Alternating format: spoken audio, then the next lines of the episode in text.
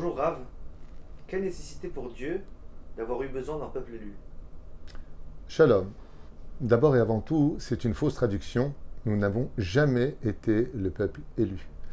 Nous disons tous les matins, Asher Bachar Banu Mikol Amim. Nous ne sommes pas un peuple élu, nous sommes un peuple choisi, ce qui est totalement différent. Car être élu appartient donc à une élite, d'une situation différente des autres, alors que les non-juifs, eux aussi, sont des peuples élus, car ils existent, ils ont des rôles différents de nous à jouer. Être le peuple élu ne veut rien dire chez nous. Nous avons été choisis parce que nous avons accepté, comme le dit le Talmud dans la Maseret de Avodazara, parce que nous avons accepté la Torah et les mitzvot sans nous demander qu'est-ce qu'il y a dedans, pourquoi elle devrait pratiquer le Shabbat, la cacheroute et les autres commandements de la Torah. Ainsi donc, Dieu nous a choisis parmi les peuples parce que nous avons été volontaires de par nous-mêmes d'accepter la Torah dans son intégrité sans aucune condition. Nous sommes un peuple choisi et non pas un peuple élu.